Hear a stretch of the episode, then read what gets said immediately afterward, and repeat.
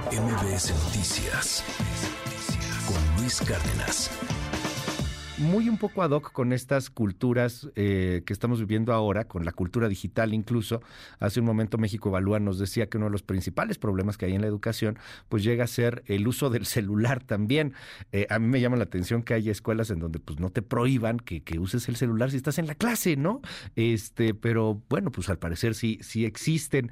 Y en estos fenómenos hay cosas muy interesantes. Hace unos días, la revista Time puso como persona del año a Taylor Swift cosa que indignó a muchas personas, ¿no? Que decían, oye, ¿cómo una revista en donde ha estado Churchill, por ejemplo, cosas por el estilo, pone ahora Taylor Swift? ¿Por qué Taylor Swift? ¿Qué hizo Taylor Swift que sea tan relevante como para estar en la portada del Time? ¿Y, y por qué otras personas, como por ejemplo Sam Altman, eh, pues, pues, no lo ocuparon, ¿no? O sea, quedan en otros, en otros lugares como, como líderes empresariales o como innovadores. Pero ¿por qué Taylor Swift en la portada? Y, y pues es interesante, ¿no? Entrarle entrarle al tema y entrarle al debate y para ello está con nosotros la doctora Laura Coronado. Siempre es un honor, doctora, tenerte aquí y además pues también sabes mucho del tema de educación, cuántos años dando clases a jóvenes. Qué gusto verte. Feliz de estar con ustedes en este viernes de cultura digital. Ya no quiero decir cuántos años llevo frente a un aula, pero te los digo porque estoy casi casi yo era como Dougie Hauser, pero no llevo 18 años dando clases. Entonces, la verdad eh, me ha tocado ver todo este cambio, todo este tránsito. Antes yo tenía que hablarles de usted para que me hablaran de usted y me respetaran un poquito en el salón. Ahora cuando ellos me hablan de, de usted, ya digo, sí, se me notan las canas, ni modo y podría ser su mamá. Pero más allá de eso, y lo que estabas mencionando y lo que decían hace un momento antes del corte, es justo este tránsito que estamos viendo generacional. Eh, la revista Time es una revista que lleva más de 100 años, casi por cumplir 100 años, este número especial que hace sobre la persona del año, y es la primera vez que nombra a una persona que es del medio artístico. O sea, lo que no hizo Madonna, lo que no hizo Michael Jackson, lo que no hicieron los Beatles, lo viene a hacer Taylor Swift. Y sí, hubo mucha polémica, primero porque el segundo lugar, que era una de las personas que más cantada estaba y que yo creo que hasta él mismo se sorprendió de no ser la portada, fue Sam Altman, porque durante 2023 estuvimos hablando de inteligencia artificial. Pero también nos habla acerca de, oh sorpresa, Taylor Swift, ¿no? La derrama económica que hay alrededor de sus conciertos. Es una figura que además es una máquina de dinero, ¿no? Saca esta película acerca del concierto y se vuelve millonaria. Eh, tiene además esta parte también muy de liderazgo, que yo creo que es parte del realce que le hace Time, en el sentido de que es la primera persona que se pone al tú por tú con grandes consorcios como Ticketmaster o como Spotify. Entonces no es solamente esta versión de la niña que canta, sino es una persona que narra. Y es un poquito el mismo debate que tuvimos con Bob Dylan cuando le dieron el Nobel de Literatura. La forma en la que nosotros transmitimos arte va cambiando y nos tenemos que acercar a las nuevas generaciones. Pero las nuevas generaciones son producto de nosotros mismos. Nos sorprendemos de que los niños no leen o que no tienen pensamiento crítico, pero nosotros no les damos las herramientas y muchas veces nosotros somos los que no leemos. Ahorita antes del corte yo te decía, es que el mexicano lee mucho. Pero cuando hablamos de revistas de espectáculos, o el libro vaquero, o Condorito, o el semanal, o sea, o vemos el gráfico, o sea, vemos alarma, o sea, vemos otro tipo de contenidos y eso es lo que generas como sociedad, por eso peso pluma. Y lo mismo sucede a nivel global con Taylor Swift. Es una persona que en realidad transmite un mensaje, que narra sus vivencias, pero por así decirlo, y lo menciona en el, en, en el especial Time, es un storyteller, es decir, es una gran cuentacuentos. En 30 segundos te hace llegar un mensaje, pero te envuelve. Entonces muchas veces no es la historia, sino cómo la presentas. Y yo creo que es lo que se le está dando realce a Taylor Swift. Y porque además ha llegado a una comunidad como la LGTB, ha llegado a la comunidad de niños, ha llegado a la comunidad de adultos jóvenes y te habla acerca de esas necesidades que tienen que no están viendo en los políticos. En otros momentos ha estado en la portada de Time Churchill, como tú bien mencionabas. También ha estado Hitler. También estuvo Gorbachev, también ha estado Stalin, o sea, personas que realmente llamaban la atención de las generaciones y que eran el mundo, que cambiaron el mundo y que era una visión aspiracionista. Yo quiero ser líder como Churchill.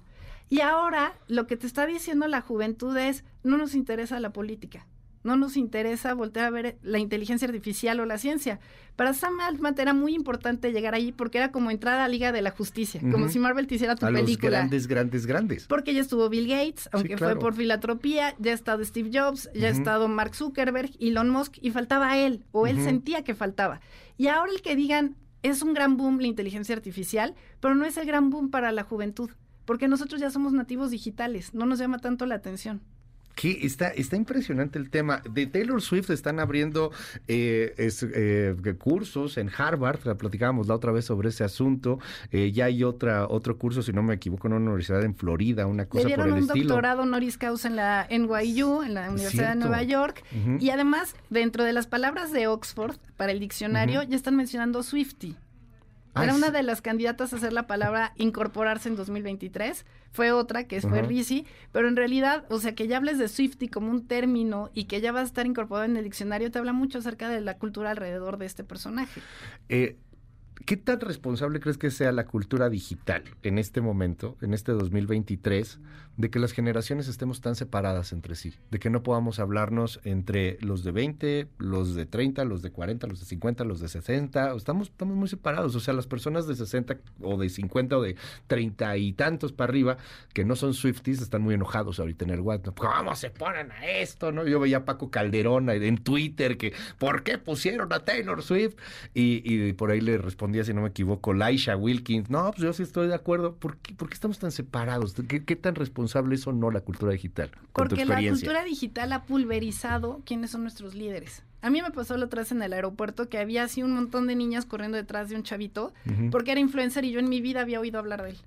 Okay. Porque se ha pulverizado, porque ahora todos somos famosos. En el 2006, la, precisamente la revista Time mencionó que la persona del año eras, eras tú. ¿Por qué? Porque decía que ahora los usuarios de YouTube, de Internet, de las redes sociales, eran la voz que marcaba cómo iba a ser el mundo. Y aquí está el resultado casi 20 años después, el cambio de generación. Nosotros creamos a Taylor Swift. Nosotros los que nacimos, ya para que me meto en las fechas, pero en los 80s, en los 90s, creamos esta nueva cultura. Y este tránsito en donde un chiste para alguien de los 50, 60 años no es igual que para el de los 20 que se siente irritado por haber visto ese chiste, habla acerca de esta pulverización de la comunicación. Las redes sociales nos acercan a quienes tenemos lejos y nos alejan de los que tenemos cerca. Ese es el gran problema nosotros no vemos esta brecha o no la sentimos porque el contenido que tú ves es muy diferente al contenido que ve tu mamá, muy diferente al contenido que ve tu esposa, muy diferente al que ven los niños. En cambio, cuando nosotros tenemos un solo medio de comunicación, todos veíamos lo mismo. Los famosos eran iguales para todos. Y teníamos una serie de valores en común que estaban sobreentendidos. Ahora no. Veíamos las mismas series de alguna u otra manera nos juntábamos para, la otra vez veía un capítulo de The Office, en donde hacían una fiesta para ver, no me acuerdo qué serie, este, Ah, eh, esta de Glee, donde bailaban, ¿no? no, es que va a ser, ajá, va a ser, eh, Glee va a salir a las 8 de la noche y hacían una fiesta, ¿no? En The Office, porque pues todos veíamos a las 8 de la noche alguna cosa que más o menos nos unificaba, Friends, ¿no? De las últimas, ahora pues pues ya, ya no es así, ¿no?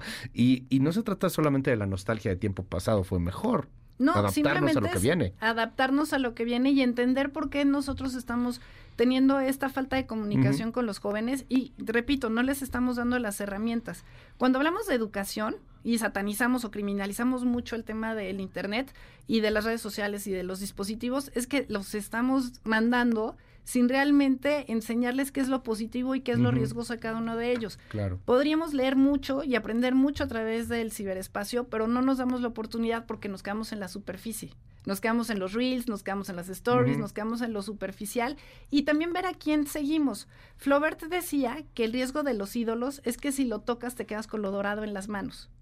Taylor Swift es de carne y hueso, porque es la persona del año por lo que representa. Pero el día de mañana o de pasado mañana podría ser una persona totalmente diferente que ya no representa lo que nosotros quería que, queríamos que representara. Entonces creo que es entender por qué ahora es el medio artístico el que lleva el entretenimiento, la batuta en un año tan complicado como 2023. ¿Por qué no estuvieron los médicos en 2020 o 2021 en las portadas? ¿Por qué no está el movimiento del sindicato de eh, Hollywood? ¿Por qué no está el, tema de, Ucrania? ¿Por qué no, o sea, ¿por qué no están otros sectores que fueron relevantes? El tema de Gaza. O sea, ¿por qué no están ahí esos valores y por qué estamos teniendo una sociedad cada vez más apática?